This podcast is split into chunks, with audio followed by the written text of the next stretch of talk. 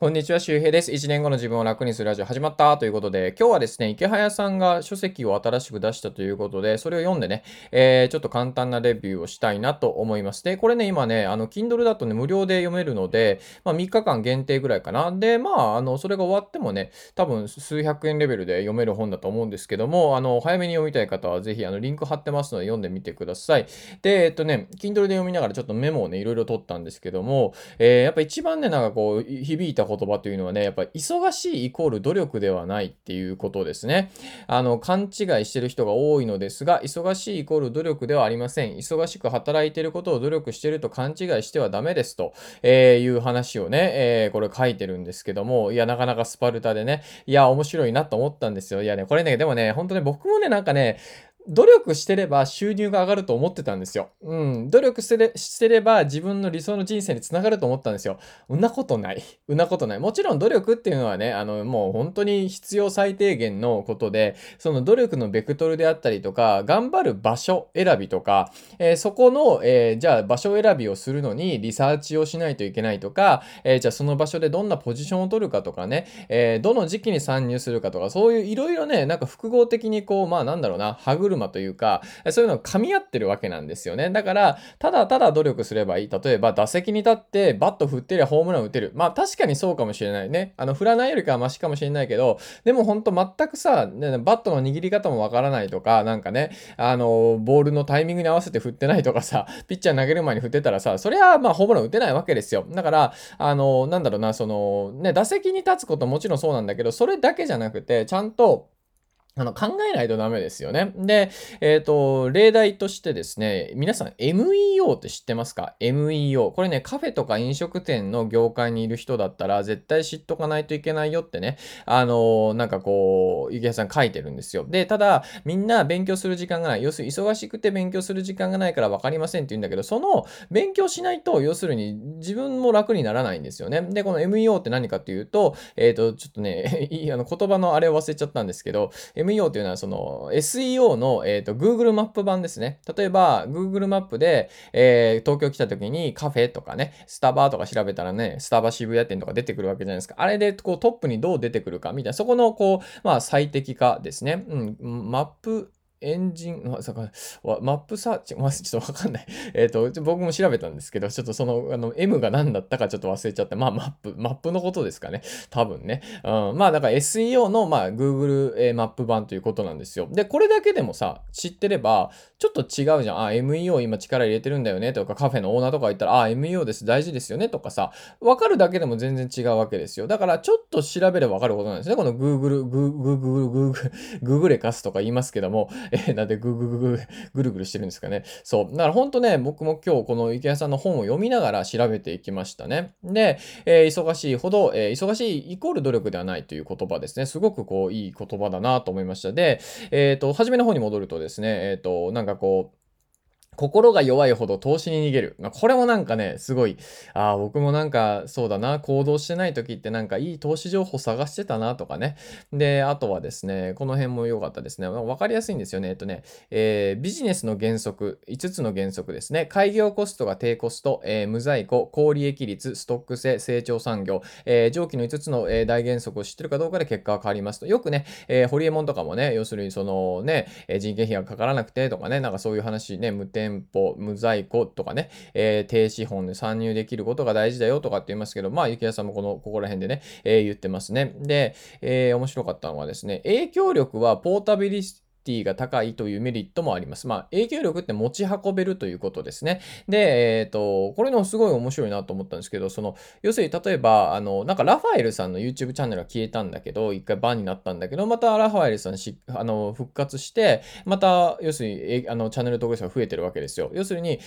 あの、確かにチャンネル登録者数という数っていうのは減ってるかもしれないけども、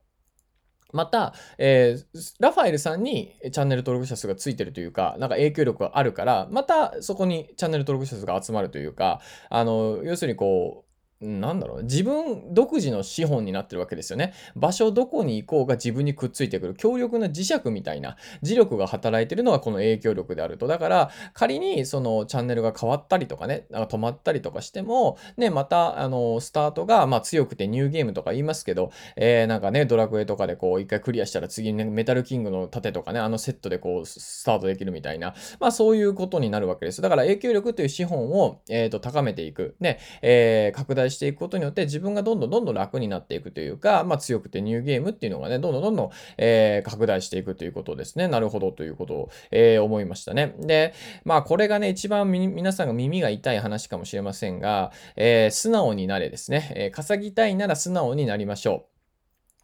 アドバイスされた人をちゃんとチェックしてるらしいんですよ、池谷さん。でも、チェック、なんかアドバイスしたのに、やってない人が多いと。いやー、これはね、すごいよくわかる。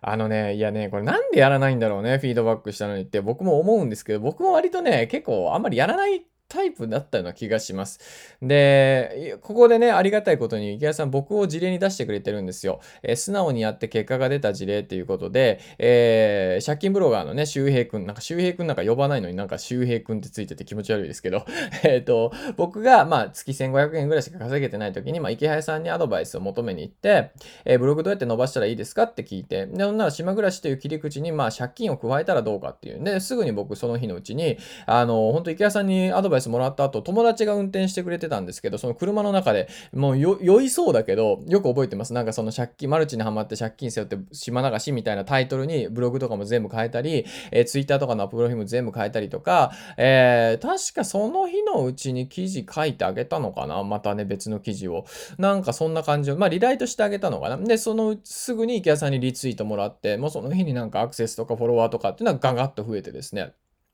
そう。あの、もちろん、その、え、高知にね、僕はアドバイスもらいに行ってたんで、愛媛に帰ってから作業するっていう選択ももちろんあったんですよ。でも、どうせ帰ったらやらないだろうな。この鉄は熱いうちに打てとかってよく言いますけど、本当にね、あの、言われた後すぐにやらないと多分これやらなくなるだろうなと思ったんですよ。だからね、すぐにその車の中で帰りの、ね、車の中でずっとやりました。ね、やっぱね、そういうところってね、やっぱ見てくれてるんですよね。当たり前なんですよ。僕もね、やっぱね、アドバイスくださいとか、質問いいですか、相談いいですかってよく聞かれるようになったんですけど、ありがたいことに。あのね、まあね、やっぱこう、言ったけどやってない人ってめっちゃ多いです。うん、別にこれはね、その人たちをこう、なんか責めるわけではないんですけど、うーんって思うんですよね。やっぱり言ってもやんないんだ、みたいな感じなんですよ。こう、何のために聞いてきたのかなと、結果出したいのかなっていうのは、やっぱ結構疑問に思うんですよね。うん。で、なんか、まあでも多分その程度なんだろうなっていうふうに思うんです、逆に。だから、逆になんだろうな、聞いてきてちゃんとアドバイス通りにすぐやって、なんか報告くれるとか、それだけでもね、結構本当に、もう本当チートみたいなもんで、あ、この人すごいってなってどんどん応援したくなるんですよね。だから、もしインフルエンサーとかそういう自分の格上とかね、まあ格上って言うとあれですけど、でもまあ自分より詳しい人にアドバイスを求めて、え、聞いたときはですね、あの、すぐに実行したりとか、すぐにね、ちょっとでもいいから行動に移して、あの、で、それの報告を出すっていうだけでも、僕は全然違うと思います。で、それで仮にその行動によって結果があんまり変わらなくても、あなたという人の、なんだろうな、こう、信頼性っていうのは高まるんですよね。要するにインフルエンサーからこいつは言ったらやる男だとかね、やる人だっていう風に思われればね、それだけでも結構ね、違うんですよ。そう。なんで、なんかそのアドバイスがうまくいくか、そのアドバイスが自分に合ってるかどうかよりも、素直にそれをや、やるということによってですね、あな、あなたの価値は高まります。だからこれが多分ね、アドバイスもらってやらない人が分かってないことなんだろうなって思うんですよね。だから僕は必死に本当にやりましたね。で、それから本当もう3年、ん ?3 年？あ、2年ぐらい経ちますか。2年ぐらい経ちますけど、本当にまだあの、やっぱ池谷さんに言われたことはなるべくやるようにしてます。ただね、ピアノチャンネルはね、あんまり頑張れてないから、いや、あれやんないといけないんだけどね、解説の動画ね。まあでも、とはいえ、ちょっと今、あ音楽楽しいんだけどね、楽しいんだけど、ちょっと今ね、バタバタしてるという、こう、バタバタしてるって言っちゃダメなんだけどね、本当はね。まあでも、うん、1本は作ったからね。1本作って、2本目の動画を作ったんだけど、編集してないので、またどっかで撮り直さないといけないんだけど、まあ、前よりか多分ね、だいぶピアノも上手くなってるんで、まあ、撮りやすくなってるかなと思うんですけど、まあまあ、いろいろこう、時間を見ながらね、ピアノ、まあでもでもね、やっぱピアノの動画は結構ね、割と僕の友達聞いたら、まあ、あの、あの動画ももちろんいいんだけど、男の人がピアノでこう歌ってるっていうとか、弾き語りしてるとか、ピアノ弾いてる姿は結構珍しいから、結構需要はあるんじゃないみたいなことを、女の子で YouTube 好きな子に言われたんですよ。いや、YouTube よく見てる子にね。あと僕の YouTube とかじゃなくて。で、ああ、なるほどなと思ったんで、あピアノ男子というか、ね、あの、ピアノをやっていった方がいいなっていうふうに思いましたね。だからまあ、いろいろその、池谷さんとかのアドバイスも、まあ、形を変えて、えー、役に立っていくのかなっていうふうにに思いますね。一本しか作ってないけど。はい。というわけで、あの、今日は池早さんのですね、えー、本、あ、本のタイトル紹介してなかったね。ごめんなさい。えー、池早流稼ぐために、えー、絶対必要な18の思考法ということなんで、ぜひ今まだね、無料なんで、えー、リンクからね、えー、読んでみてください。えー、また次回お会いしましょう。バイバーイ。